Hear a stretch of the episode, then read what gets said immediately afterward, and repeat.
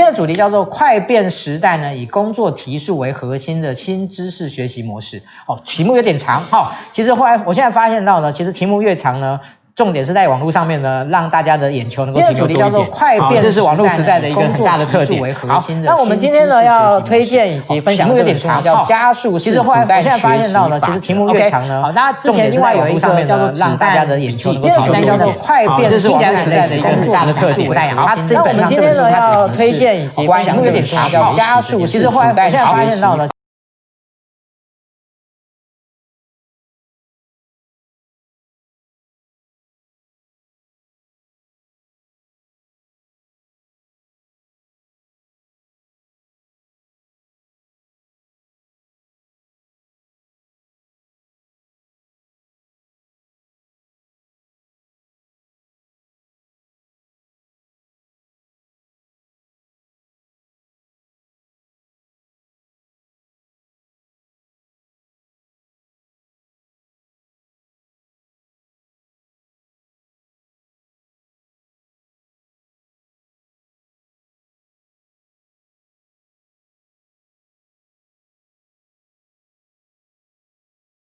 他一定要去学校去面对的，就叫做协助别人增加他学习的能力。好，其实我们今天呢，整个。直播的课程都会在讨论这件事情。好，那感谢那个发现出版社呢赞助我们这本书。呃，这本书其实它有很多的技巧来跟大家谈，而且我们今天其实谈的有更多的部方部分也是这件事情。好，那如果您今天帮我们做分享，好，帮我们做分享，然后呢，在呃在书的在在我们今天的直播下面呢写上已分享，那我们在最后会抽出三本书送您这一本。好，这个是我们今天的部分，先跟大家说，先跟大家说一下。那。接下来呢，就要介绍我们今天的这个主讲，好，是我们的的嘉宾。那我们今天邀请到的主讲嘉宾呢，是大家昵称为那个老茶或渣叔的这个李全兴老师哈。那呃，其实。我们岁数差不多啊，但是呢，我都会占他一点便宜，就是我都叫他渣叔啊。那大家 那个，其实他那个我没有差他很多，那个要跟大家讲。但是呢，我觉得叫渣叔是一种很亲切的感觉，这样子。对对对，对。所以您就不好意思，那那那个让那个，如果你心里觉得说你明明跟我差不多，干嘛叫我渣叔这样这样？对。好，OK。那那个，如果您今天呢是第一次那个那个就是听到那个渣叔的名字的话。不好意思，啊，那个我不请他自我自我介绍，请自己 Google 哈，基本上 Google 出来你看不完的，好，有一堆东西啊。今天呢，呃，我。自己来跟大帮渣叔讲两句话，就是说，呃，渣叔他自己以前呢，他是从电商、从数位行销的的专家看，哦、然后后来他是台湾呃在社群经营上面呢，也绝对是前辈级的人物啊。但是他这两年他离开的企业端，然后自己成为一个呃就是 freelancer。那这几年他其实很专注在有关于数位行呃呃数位转型这个主题上面啊，呃，他呃辅导了蛮多的公司。那今天呢？我们其实呢，请他从 To B 的这个数位转型呢，今天呢转到 To C 的数位转型啊，个人的数位转型吗？呃，不是，其实应该讲说，人在面对现在的知识狂潮，我们必须要转型，但是呢，这个转型必须要经过透过数位的工具，所以呢，待会呢，我就请那个那个老师呢，把他就请。请我们把那个老师呢，他现推出的这个商品呢，把它贴给我，先拿贴给各位啊，让大家知道呢，那他最近呢做了很疯狂的事情，他帮一本书写了一万多字的摘要，但是呢，你绝对看这一万多字的摘要哦，说的夸张一点，会比你看原来的书呢还更有收获哦，这个更有收获。好，所以呢，在这边跟跟跟大家小小推荐一下。好，那我们今天呢要谈论的这个主题呢。从某个程度而言，它既是企业的，但是又是个人的，哦，就是企业的学习是由每一个个人所组成的。那我们怎么样把这个个人跟企业之间呢，做一个很好的连接？那我们当然会从个人的角度开始，嗯，然后呃，今天如果你长期来看小周末的这个就是人在 Talking 的话，以前我们比较是属于一问一答啊的形态，但是呢，我们今天呢会采用比较是对谈的方式，因为一方面我跟大叔算熟，然后另外一方面，我觉得今天这个主题呢，呃，我们希望能够透过比较多的互动，让大家能够更了解这中间的一些美感哦，一些环节的部分。但是我们还是有我们的访纲，我们会透过访纲比较结构化的来跟大家做说明啊、呃，当然。同样的，今天呢，呃，如果您有一些问题想要问大叔，我们还是会以您的问题来优先的来请那个大叔来回应这样子。好，那我们现在就要开始啊，别忘了帮我们分享哦。OK，好，嗯，大叔，我我觉得有一个以前常常被讨论的议题，就叫做。呃，就是专业知识的，就学校教育专知专业知识很快就会过气这件事情，嗯、很多人讲说哦，那学校学的东西呢，可能三年五年以后就就过时了，你要不断的学习。好，这个主题已经是存在的，但是呢，这个主题其实后来我觉得有某一种程度的无解，是大家根本不知道怎么去解决这个问题。嗯，那不知道张叔你对这个问题的看法是什么？其实我之前在企业服务的时候，常常会受邀到学校去授课。然后从那个授课过程里面，我直接已经感觉到说，其实刚刚谈到说，并不是学校它的教育过时，而是因为时代过得太快。是，好，所以有很多新的知识、新的能力，根本是来不及让学校追上去做准备的。第一，讲师可能还没有养成。是。那第二，这个里面其实很大一块其实是产业先行的，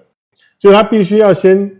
变成是一个行业里面的共通经验，甚至是知识之后，他有才有机会被导演到学界去嘛？那但是这个过程也一直还在发生。然后第三，就算已经相对稍微成熟的领域，包含像是电商这一块，那但是因为这些工作者，他就算要进到学校去，他可能都会受原来的这个结构的影响，他不，他可能就只能像夜师这样。偶尔去上一堂课，这样其实他这个是没办法真正解决学校教育要追赶这个时代的快速演变的一个需要的。是，好，呃，在现在我们都都说是一个多专业的时代，哦，就是呃很多人其实你去问他原来学什么，哦，那但是呢，他可能出社会以后，他其实他可能做的东西是不一样，嗯，所以他其实还要再去做另外一个专业的学习。是，那可能在经过了十年以后呢？他可能因为工作轮调的关系，他又开始要去做另外一个工，另外一个一个好。那呃，这种在企业里面的，因为这种多工的这种在，那对您个人而言，你从由你个人经历来说的话，你你觉得一个人在面对这么多的专业的的调整跟学习的部分，你觉得他最难的在什么地方？我觉得最难的其实当然就是说，因为我们刚刚谈到学校这个所谓的体系，它没办法去 support 这个部分嘛。所以，就算是业界人士，他本身要去精进这个部分，你都会发现说，诶，他没有人可以协助他，甚至有时候这个角色根本连那个模型都还没出来。我举个例子，我自己在上班族的生涯里面，呃，总共是大概二十五年，但是最后的这二十年就换了四种完全不同类型的工作形态。其实它本身里面每一门可能都会是一个领域。举例，我做电商。后来开始做社群，后来开始做数位内容。其实光这一块，也许他可能都需要经过很深刻的学习。但是那个时候我根本没有对象可以学的时候，那就只好自己来。那自己来，如果说假如只是用碰撞的方式，其实那个速度一来慢，二来它可能也并不是一个最有效率的方法的时候，其实透过某种方式去习得这个能力，就变成是那个时候一个很重要、必须要去培养的一个一个方式。是，OK 好。呃，但是我们其实刚才讲的是比较是从在企业里面的学习的部分。是。好，那有一个新的很重要的一个侧面就是，呃，其实现在很多人会提到说啊，呃，未来十年、十五年呢，呃，有百分之七十、八十的工作还没出现。那另外一个比较更恐怖的说法是说，呃，现在有百分之什么七十、八十的工作会消失。对，是。哦，这个说法更恐怖那样子。对。哦，用这样的。好，那 anyway，我不管它是几十。他是出生还他是出现还是消失？嗯，我觉得有个很重要的原因就是，今天如果你不知道他未来的工作是什么，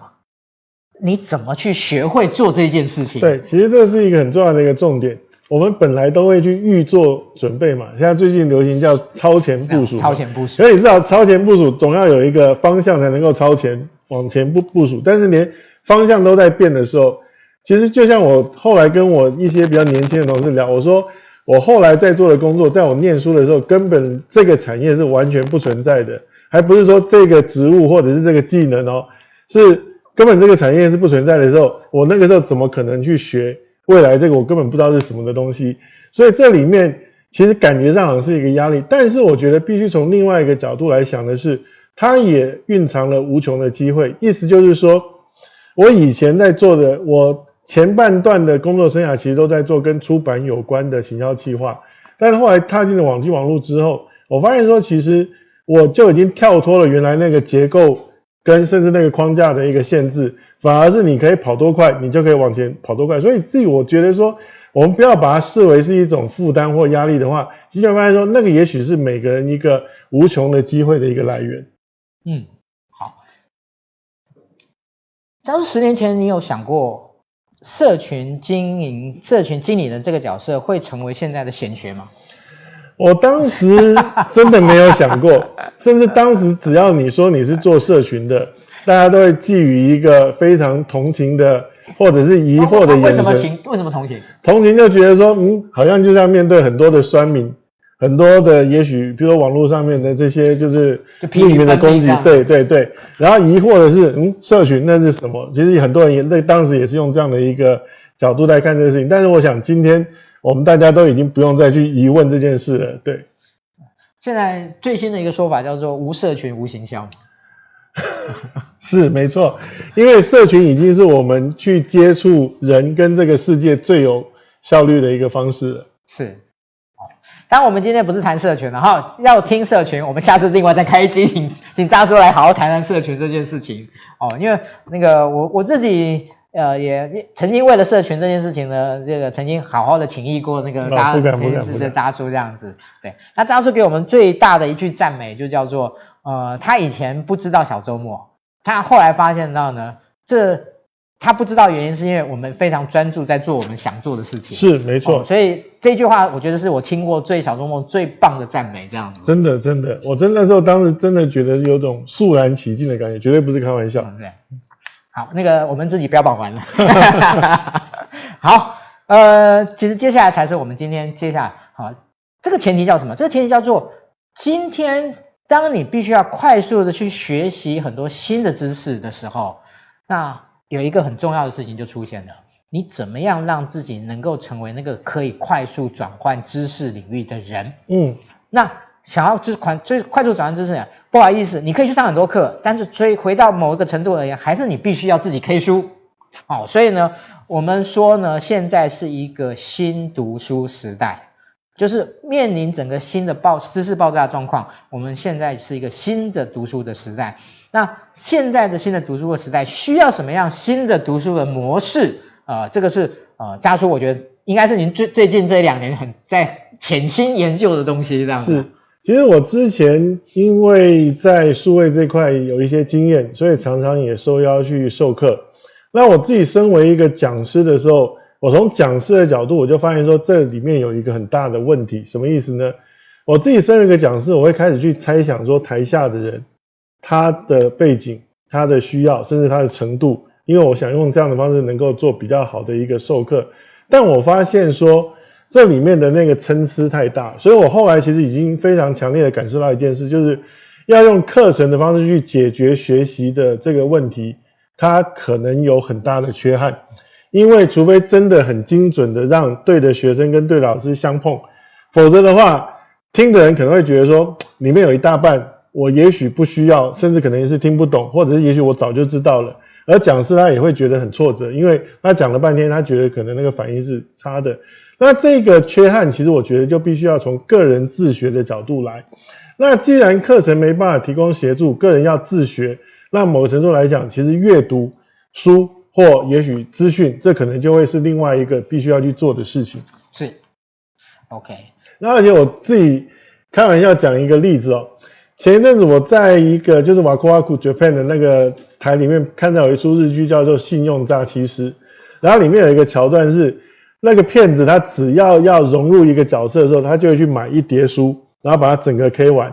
甚至他可能也许 K 完之后，他因为他要去冒充一个空姐，那真的就考到一个空姐的那个执照这样子。好，所以这里面虽然好像是一个戏剧的桥段，说借由读书去做诈骗。但是其实你只要读够多这个领域里面的书的时候，其实你对于这个领域是可以有一定的掌握的，也许可能就已经让你对这个角色能够有很清楚的一个认知。所以其实从阅读去自学，我自己觉得说，可能比去找上课，或者是也许去找也许顾问，可能都会是另外一个自己可以发动，而且又很有效果的一个阅学习的方法。嗯，张叔以前有个说法就是。啊、呃，其实我们怎么我们去判断一个人是不是这个圈子里面的人，其实是是会用他能不能有效的操弄这个圈子这个专业的术语，是这个说法成立吗？是啊，就是其实有时候你听到有一个人，他只要一直跟你讲一些什么 SEO 啊什么的，他就觉得说，嗯，这个人应该是可能是很熟网络的，但是不是真的如此？有时候你不大知道。但我们今天当然不是从那个角度来说，哦，所以要多多读书，而是说，其实阅读它的确是让你可以很快的去萃取。那个行业里面的一些概念知识，甚至可能是思考框架，一个非常有效的一个做法。嗯，好，这个没有在反纲里面，但是呢，我那个这个不是考考渣书，只是我突然想啊，就是呃，我我觉得有些人看书叫做深读派，很多人就是一本书一定要看得很深啊，那很，但有些有些人现在讲叫做我们说叫略读派，就是很多人看书很快，嗯、很略读。这两件事情，您您的看法是怎么样？我自己以前本来也是一个深读派的人，那原因之一当然是因为我自己是处女座，比较古摸，就是觉得说读了就要好好读。这个有关系就是了。对，就是个性上觉得说不能中半途而废啊，不能放弃啊这样子。但是我后来越来越觉得这个做法有点不太对，不太对的原因有两个。第一个当然还是从效率面来考量了，就是说说假如你真的要把一本，就举例三百五十页的书深读读完，大概要花的时间，我自己估计。大概也差不多要十个小时，而且你通常不会说一天有十个小时让你读嘛，所以你都会是片片段段的，所以中间可能还要重温一下前面的段落，甚至可能读一读忘了。小时跑不掉。对，好，那所以这个效率本身是差的。那第二个，其实我后来反而有认知到一件事情，就是说，与其你把一本书 K 很深，你反而应该是你要先有一个姑且叫方向性之后，去补足。在那一个架构里面，你缺的部分，好，意思就是说，我们以行销为例好了。行销也许你本身要看书哦很多，然后你说每一本都都深读的话，发现说中间你可能会碰到一要读很久，二也许读到的东西你不是你需要的，那可能也要花一点时间。然后第三，也许到最后你会发现说有一堆，这有一点沉没成本的味道了。对，然后有一堆不同的说法的时候，你到底要从里面去取哪一个？好像感觉上也有点说不大出来。是，但如果说假如你先有一个框架，好，举例，就比如说假设行销，你先用比如说行销四点零这个架构当做是一个起始，然后回过头来中间的每个环节，也许你都可以去找到。更细、更适合那个领域的书，去补足这个架构里面那一本书不够的地方。那那些书，甚至你就不用把它通通读完，也许你可能就是慢慢去在你的脑子里面去架构出一个你自己的一个知识系统。那这样的话，其实反而会比说你每一本书都哦很认认真的来 K K K K K，然后 K 到完，到最后可能也许你反而就有点见树不见林的感觉。其实这个反而不好。是，OK，其实。假如你刚才提到那个学习框架这件事情，其实就是我们接下来要要要要谈的。嗯，好，其实很多的人其实可能有听过框架，但是可能没听过学习框架。是。那为什么学习框架这件事情，您刚才其实已经开始提到了，但是我我想把这件事情讲的稍微再深一点，再再完整一点，就是为什么一个人学习有一个学习框架这件事情，对于他能够很快速有效的进入进入一个新的专业是很重要的一个点。因为如果假如我们考虑到这个学习它本身后面有一个实用的目的的时候，其实它必须要执行两件事。第一个，你要能够从知识而到实作；第二个，甚至它本身必须要有一个效率性。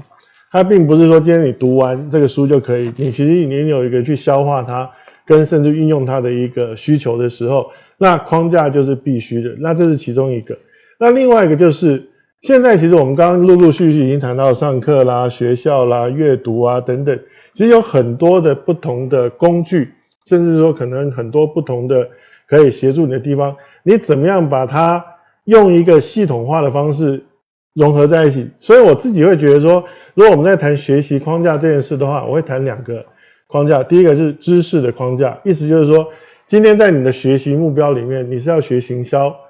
还是你是要学，譬如说数据解读，还是什么？这里面你必须要先有一个知识的框架，说我要学的是。因为你才能够去找到对的书，或找到对的课，或找到对的老师，甚至可能找到对的社群去参加。所以你必须要有一个知识的框架。那第二个，你要有一个工具的框架，意思就是说，我们刚刚谈到上课、到学校、阅读，甚至可能参与社群讨论等等。那这个东西它其实有各种不不同的工具的组合。甚至如果说，假如你的产业是前进很快，甚至可能也许一些期刊、文章、网络，其实都会是你必须要去吸收的一些。知识跟资讯的来源，所以你的工具框架会怎么样去 fit 你的这个知识框架的需求？这两件事情就变得相当的重要。唯有你把这两个东西确立下来之后，你的学习才能够按部就班，而且很有效率的往前推进，而不会你花了一堆时间上了很多课，读了很多书，但到最后你要真的用出来，或者是要要你去解决什么问题的时候，你有点卡住，嗯，那我到底应该要怎么样去产出呢？那这里面其实我觉得这才是一个重点，因为学习并不是为了学习而学习，而是为了后面的一个目的而学习。你知道现在为了学习，我觉得是一件很奢侈的事情。对，没错。哦，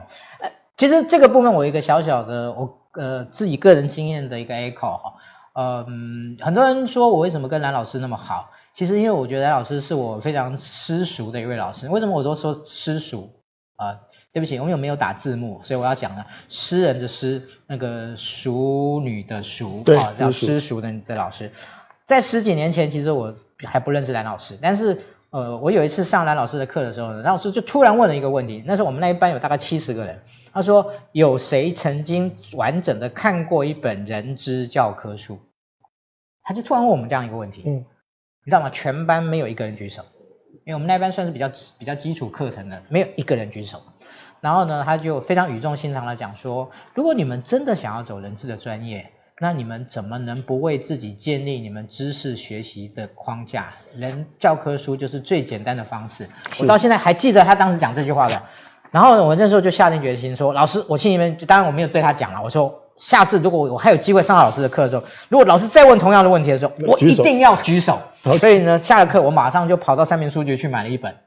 回家。然后我就开始，而且我还我那时候很认真哦，还把它那每一个章节都画数字图哦，好，因为这样才能够记记忆的比较深刻。可是我没想到这件事情对我后来经营小周末有发生太棒的影响了，就是我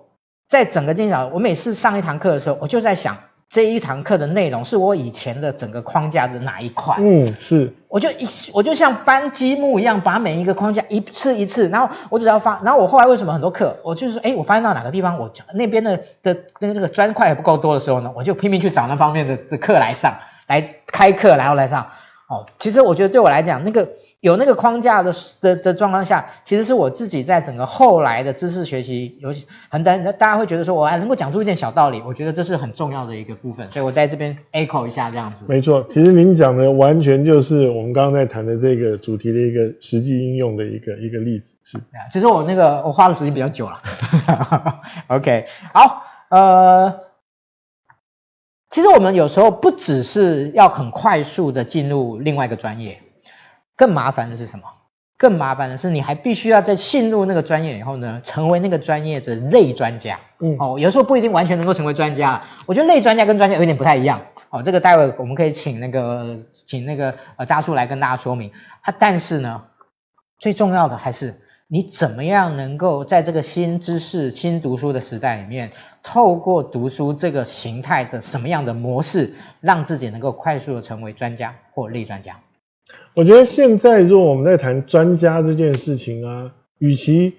谈的是说他对这个领域的专精，我觉得另外有一个非常重要的能力也必须要被提出来，其实他能够跟其他的领域连接，甚至跨界的能力。因为你光是在一个领域里面非常深入的理解，它能够发挥的一个效果有限。就像说我们刚在开始前有聊到一个题目啊，就是诶，如果说讲数据分析的专家怎么样去跟也许产业做。做协作，那即便他的数据分析能力很强，但如果说无法理解这个产业的一些基本的逻辑，甚至可能是 business 的一些目的的时候，其实他都比较会被局限于他的专业里面去设想。但如果他一想通，或者是也许跟对人对接之后，他能够产出的那一个效果，甚至可能是能够去做出来的那个成果，其实绝对会比他原本那个只是钻进在那领域里面去思考来的会多很多。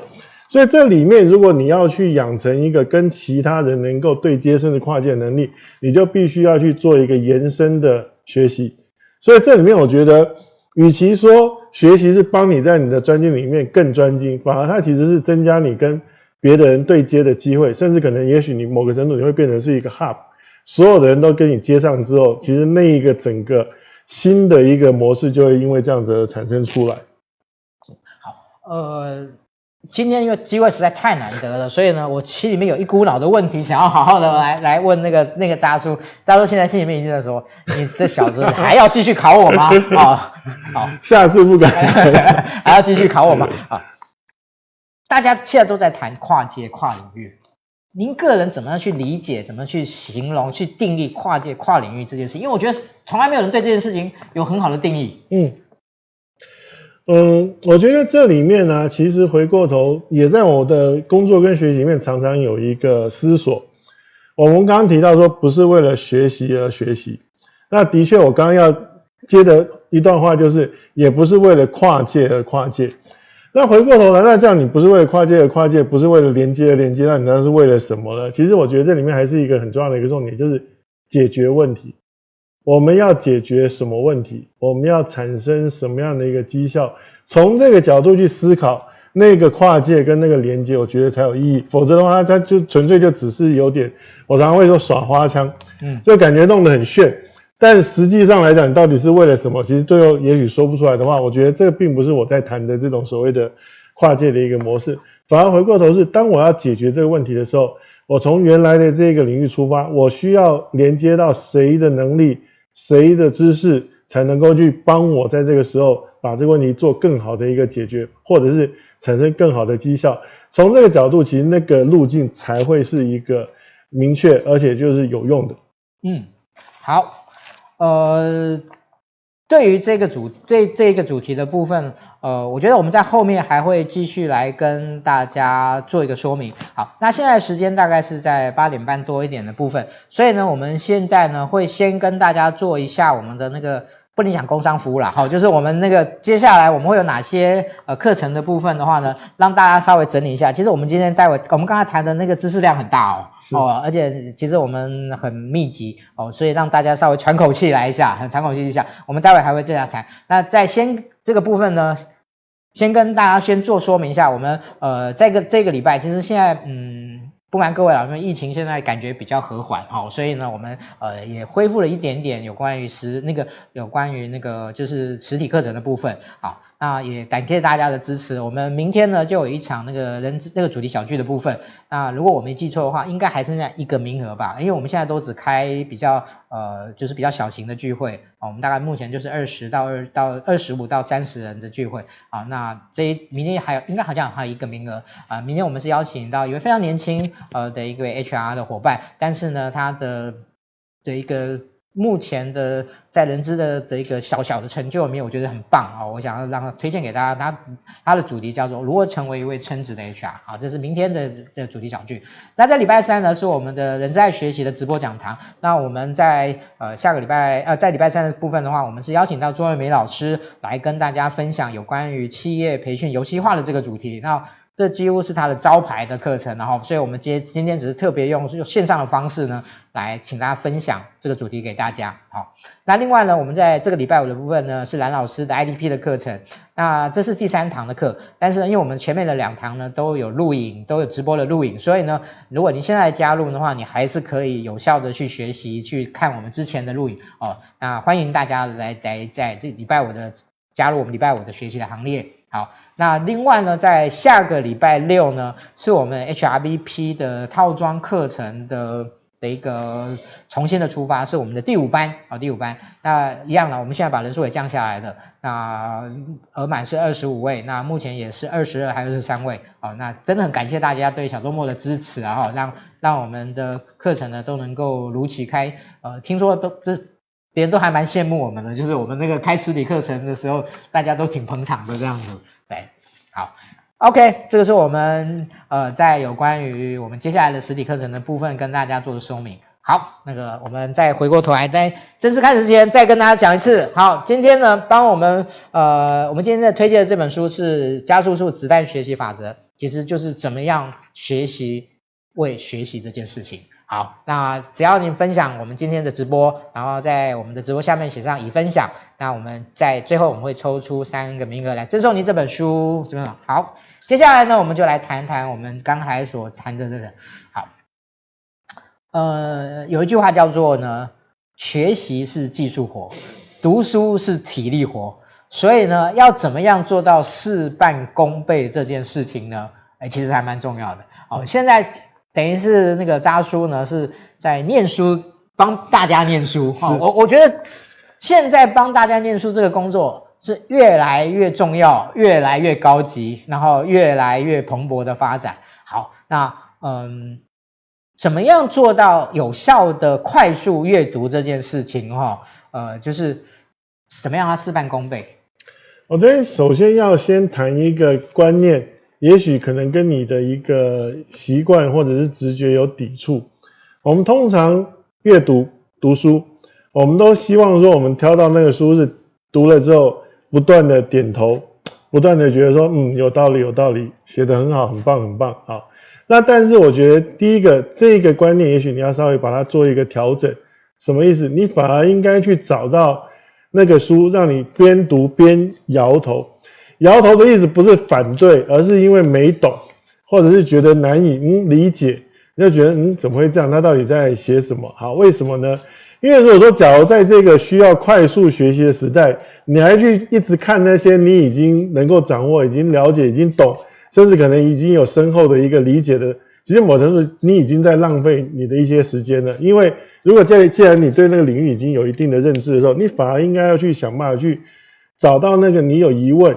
甚至你有缺憾的那个部分，然后想办法去把它搞懂。这个其实才是一个比较相对来讲对的方式。所以。我读过一本书，它上面是这样子写的。他说，一般我们都会在书里面，我们自己觉得同意的地方划线，但他说，你反而应该在这个书里面，你不懂、不认同的地方特别划线，因为这个就会是你接下来要往那个方向再去多读，然后想办法把那个地方去搞懂，甚至可能也许去得到一个新的认知的一个很好的机会。好，所以这里面从这里就会开始带出另外一个东西，就是我们刚刚其实稍微有谈过，就是。到底我要深读，还是也许用一个略读的方式？其实如果说，假如你用刚刚的这一个思考的时候，其实你反而就开始会去找到某一些书，也许某一个书里的某个部分是要去解答你的那个疑惑，或者是也去补充你的那个不足的地方。所以那个快读这件事情就会变得很重要。那而且其实我觉得现在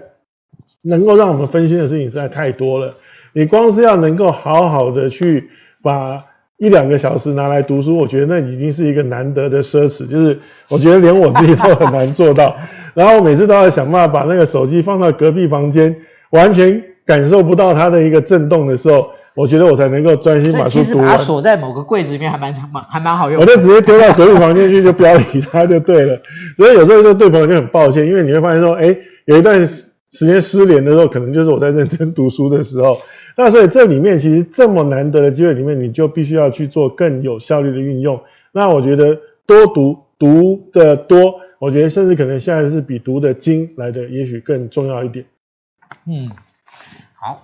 那个因为我刚才一直没有把手机放在我身边哈，所以我不知道有没有人问了问题，所以我现在赶快把手机打开来看一下，那个有没有人问的问题，结果我现在没有，所以 OK 嘛？有没有有没有人问到问题？好。OK，好，确认一下这样子，好，免得那个那个让那个有问问题的伙伴呢觉得那个说我们都不理他这样子啊。OK，好，接下来呢我们要谈一个呢，我认为很多人都会觉得读书是很个人的事情，嗯，读书呢就是我自己跟我书本的事情，但是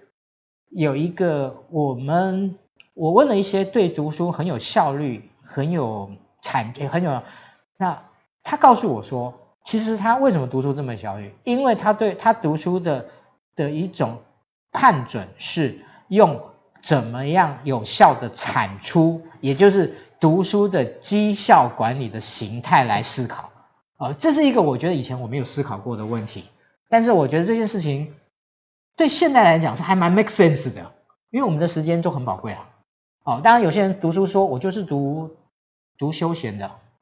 哎，那当然 OK，我们你可以说我们读休闲的，我们不需要谈绩效产出这绩效产出这件事情。好，但是如果我们今天从我们刚才讲，它是一种专业的累积，它是一种专业的移转，它是一种专业的研习，那绩效产出就很必要喽。我觉得先跳脱刚刚讲到这个绩效这件事情，我先从另外一个根本面来谈哦。爱因斯坦说，假如你能够把一个东西跟六岁的小朋友解释清楚，就表示你真的懂了。好，这里面其实谈的是一个所谓的经过消化之后输出的概念。好，意思就是我们读的时候可能一直点头，觉得嗯写得很好，嗯这个叫真的太棒了。但是说，假如你没办法去跟另外一个人解释说你到底从这里面吸收了什么的时候，其实你的吸收很有可能是有问题的。你可能只是那时候就是顺着那个字里行间往下走，但是你真正其实并没有真正进到你的心里面，而唯有经过一个对的输出的过程，你才能够确定说，嗯，这个事情我搞懂了，而且我已经能够掌握我所学到的这东西，然后进而甚至可能去做其他的产出。因为讲给人家听，其实只是一个最基本的输出，你要去运用，你要去实做，其实都必须你要能够融会贯通之后才可以。所以。我们如果说，假如先不谈到那么功利面，说，哎，是不是要有一个更好的绩效产出？其实光从你要有效的输入，必须要能够有效的输出这一个逻辑来看的话，其实这件事情就很必要。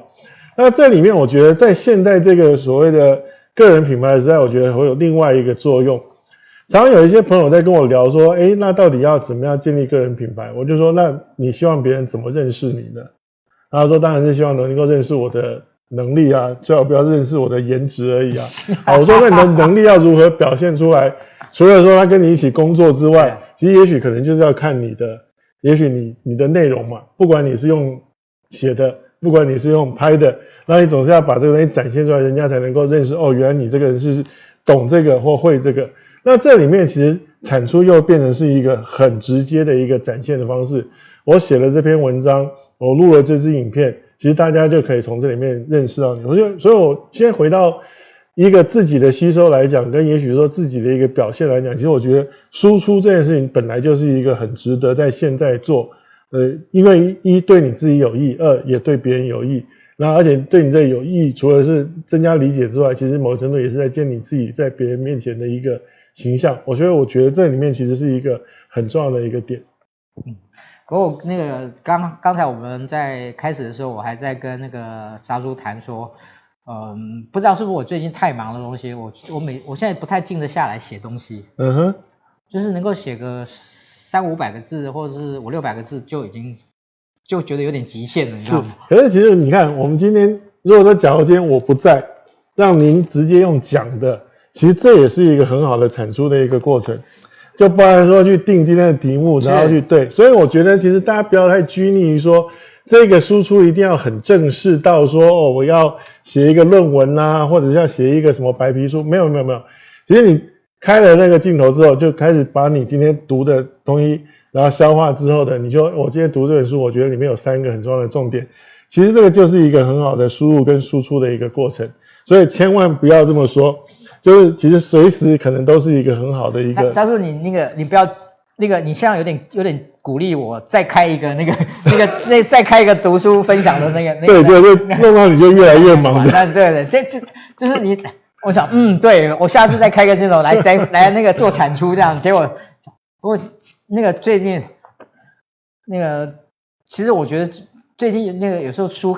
稍微看多一点的时候，你就会有一种冲动，想要告诉别人这样子。是，其实我真的觉得说，如果说读到一个很好的书，想办法经过这样的方式去讲出来，介绍给别人，其实也是一个很愉悦的一个过程。因为你就觉得说，嗯，我真的读懂了，而且我讲的头头是道。然后有时候沾了作者的光，自己都觉得有点沾沾自喜这样子。对，所以我觉得就好像我看到那个。加入他新的这个这一个服务的内容，这个订阅制的部分，就会觉得说，就是那种叫做呃，就是分享就是一种一种个一种很幸福的事情。我觉得我我反而把它当成是一个修炼了，因为以前其实自己读书都觉得说好像自己有搞懂，那这一次其实是用一个我觉得是有点夸张跟激烈的方式强迫自己去输出，因为一我要把这本书做摘要，甚至我还要帮每本书用一个简报的方式，所以它其实那个封面又不一样。我甚至觉得说这个其实对我来讲是一个你这有点自虐，你知道吗？我觉得那有点像是 真的是一个。因为我目前看我目前看过的这种读书分享的时候，没有像你这么自虐的。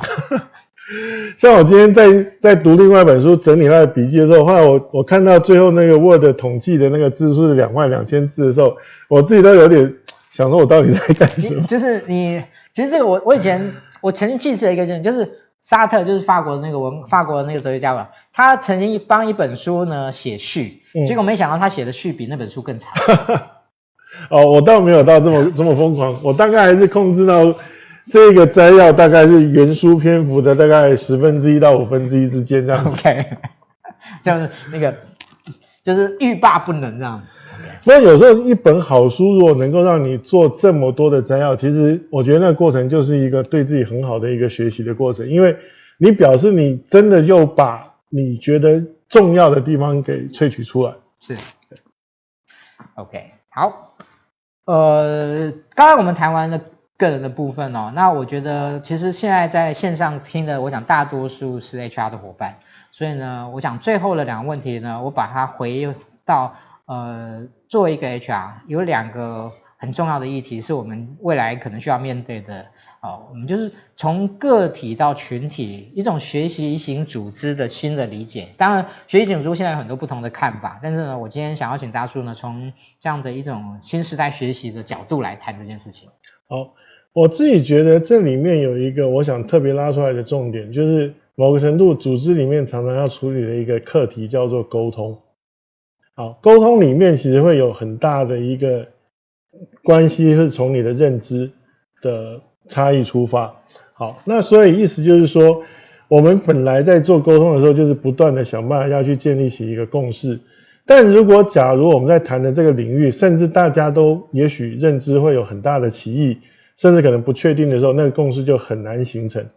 好，所以我以往在企业里面服务的时候，我就常常会做一件事，我会试着找一本书，让我的团队能够因为这本书的一个阅读、讨论、分享。而慢慢去建立起某种领域里面的认知跟共识，等于就是说，它是让我们把频率调对的一个手段。就是大家读完这本书之后，然后大家可能对这个事情已经有了一些基本的一个认知拉平到一个程度之后，大家才能够去对话跟讨论。好，所以我自己觉得，先撇开所谓的学习型组织它的一个定义跟也许它应该怎么做，光是借由用这样的方式来。去消弭组织里面的一个认知的差距，跟达成沟通的效果，我觉得它就已经很有价值。特别是，其实我觉得又回到您刚刚稍微提到的一个题目，叫数位转型。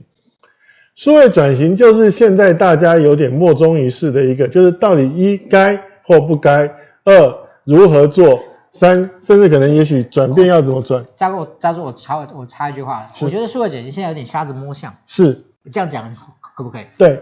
数位转型，我们从瞎子摸象，你总要有一个象让大家摸。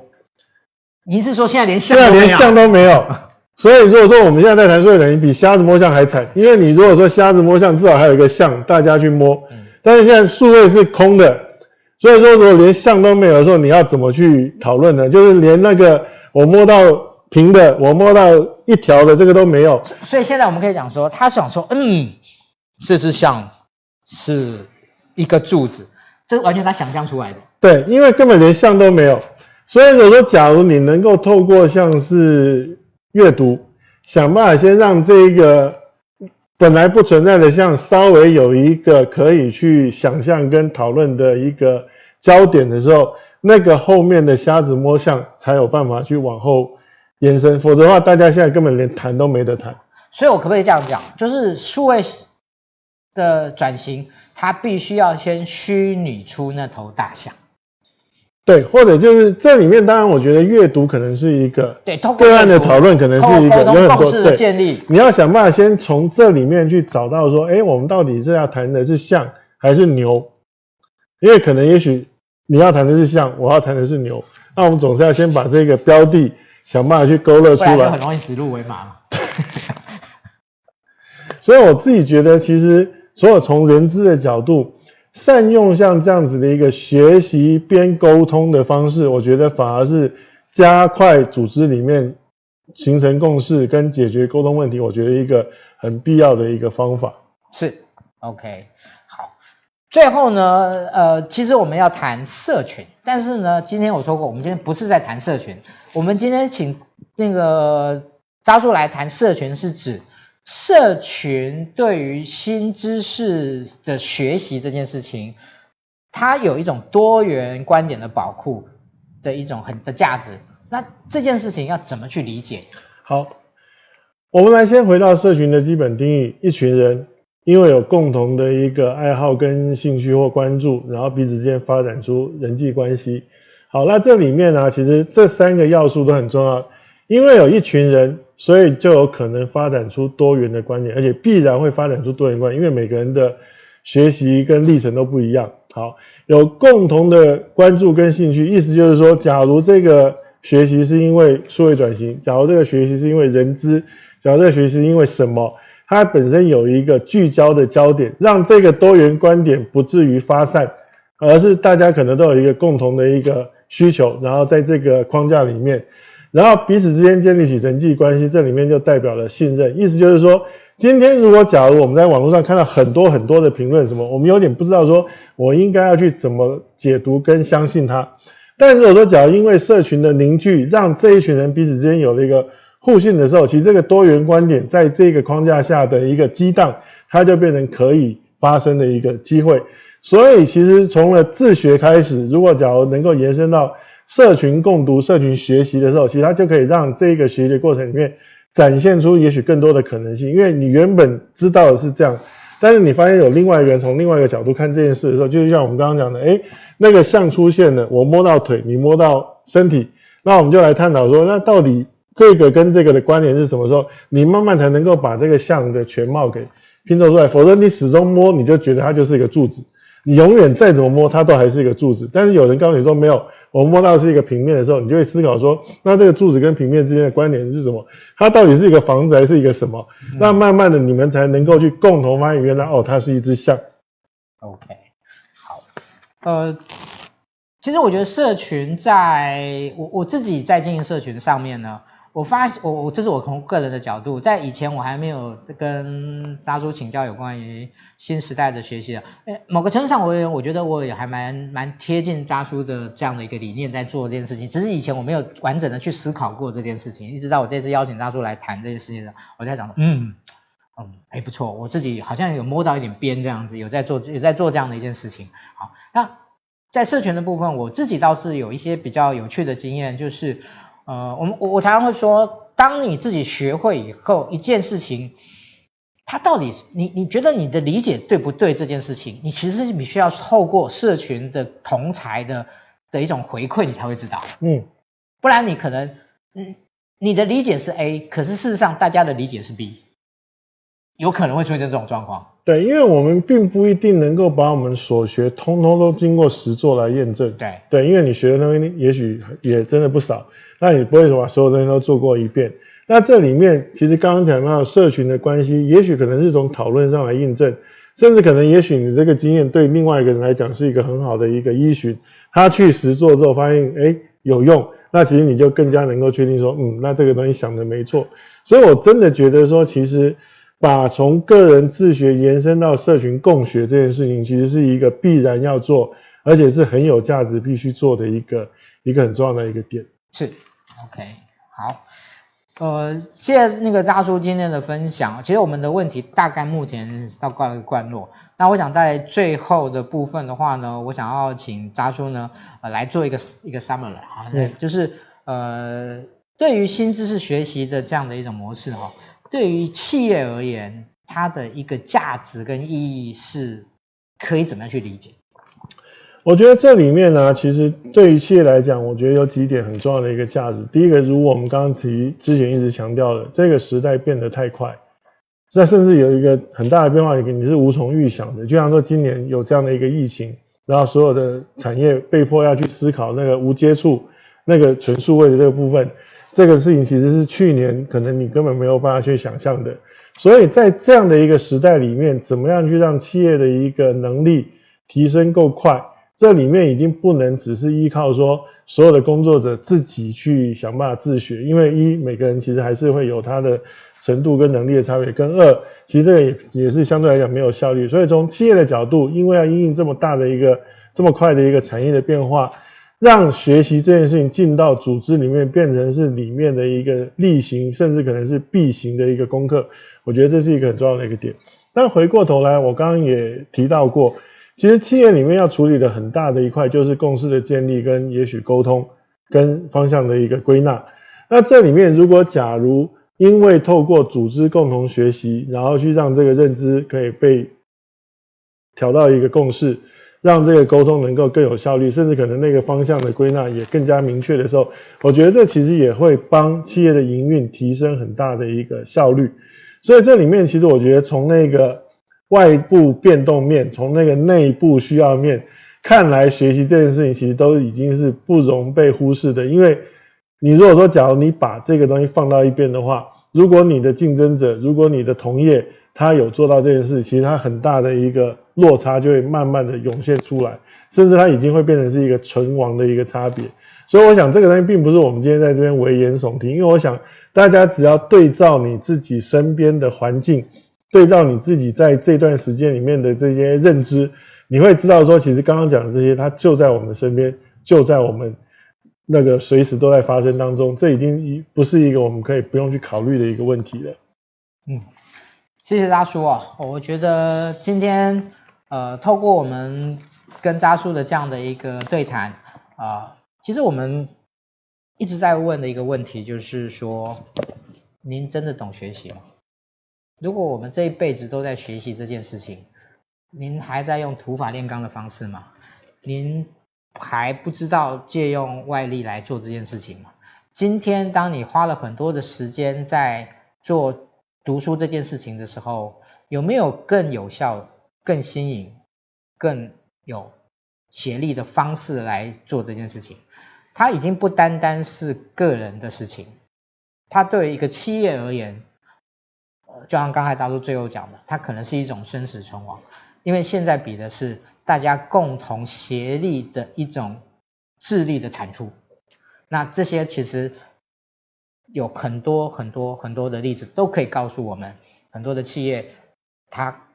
的输赢就在这件事情上面。好，所以其实呃。今天我们其实把一个很古老的课题学习，用一种新的环境、新的思考的方式，希望让大家能够用一种比较架构性的方式来思考、来面对。啊，当然也另外一个部分哈，不然我绝对不会演，就是我今天是特别为了那个渣叔的这个新的专栏呢，特别要来 promote 他这个这这一这个专栏的部分哦，因为我觉得好的东西呢，一定要让大家知道，他这么自虐的来来来那个。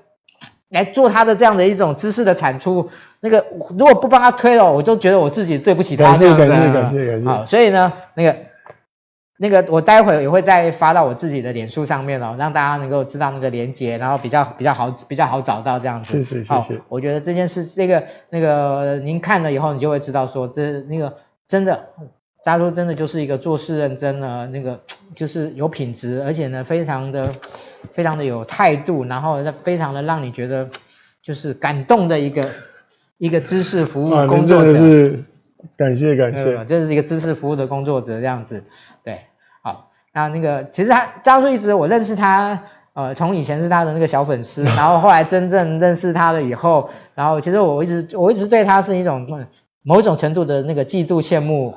呃，爱，没有恨，没有恨，在嫉妒、嫉嫉妒心，就是一个人怎么能够让自己活得这么的性格，能够让自己活得这么的、这么的愉悦，然后又活得这么有意义。哦，我觉得这真是一件很棒、很棒的事情。这样子，当然，我我我常开玩笑啊，我觉得扎住现在的的某种程度人可能收入是不如以前的，哎，是。对不对？对，哦，但是我觉得您是快乐的，比以前要快乐很多。是，其实我觉得这里面有一个另外一个议题，就是我们现在都常常在讲中年嘛，是对，那因为现在年龄已经可以活的岁数多了。所以，如果假如你不去想一个第二曲线的一个逻辑的话，其实接下来你可能就会慢慢第一曲线陷入到一个相对低点的时候，你会更更加的那个，譬如说不开心。所以我自己有点现在就是想办法去找到人生的第二曲线。啊，因为我我我我我常开玩笑，我说扎叔现在是在在那个不不不，我刚才讲差点讲成人肉市场，你知道吗？人力市场哈，人力市场，它现在人才市场啦。他现在还是很有身价的哦，现在现在不是一天到晚还有 hunter 一直找你吗？有有有，只是我都会跟他讲说，其实我现在大概也不考虑再回到企业服务了这样子，对。对所以其实我觉得一个人，我我我我说一个人最好的职涯状态叫做我随时可以离开，但是我选择留下来。啊，我我我我每我常跟很多的伙伴讲这句话，我说什么样都职业最好的职业状态就是。我有能力，我随时可以离开。我有很多的机会，但是我现在决定留下来，因为现在这件事情对我有一些我现在所需要去执行它、去完成它的意义。嗯，对啊，其实我觉得选择的自由，这是一个最重要的一个点。对，没错。是，我我们其实努力的不就是为了维持我们有选择的自由？是是，感谢。好，那今天谢谢大叔的来我们的分享。那我想在最后呢，我们就跟大家只。那个报告一件事情，就是我们下个礼拜，好，我们下个礼拜的直播，我们是邀请到呃彭建文老师来跟大家分享。那彭老师呢，他最近也出了一本书，那其实是他非常拿手的有关于问题解决、问题分析解决的这个框架的一本书。那我们下个礼拜呢，我们就会邀请到彭俊文老师来呃分享他这本书呃他的这个呃问题解决的框架的部分啊、呃，我想。即使呢，那个我们这个下下礼拜我们也是会逼问他，就是让他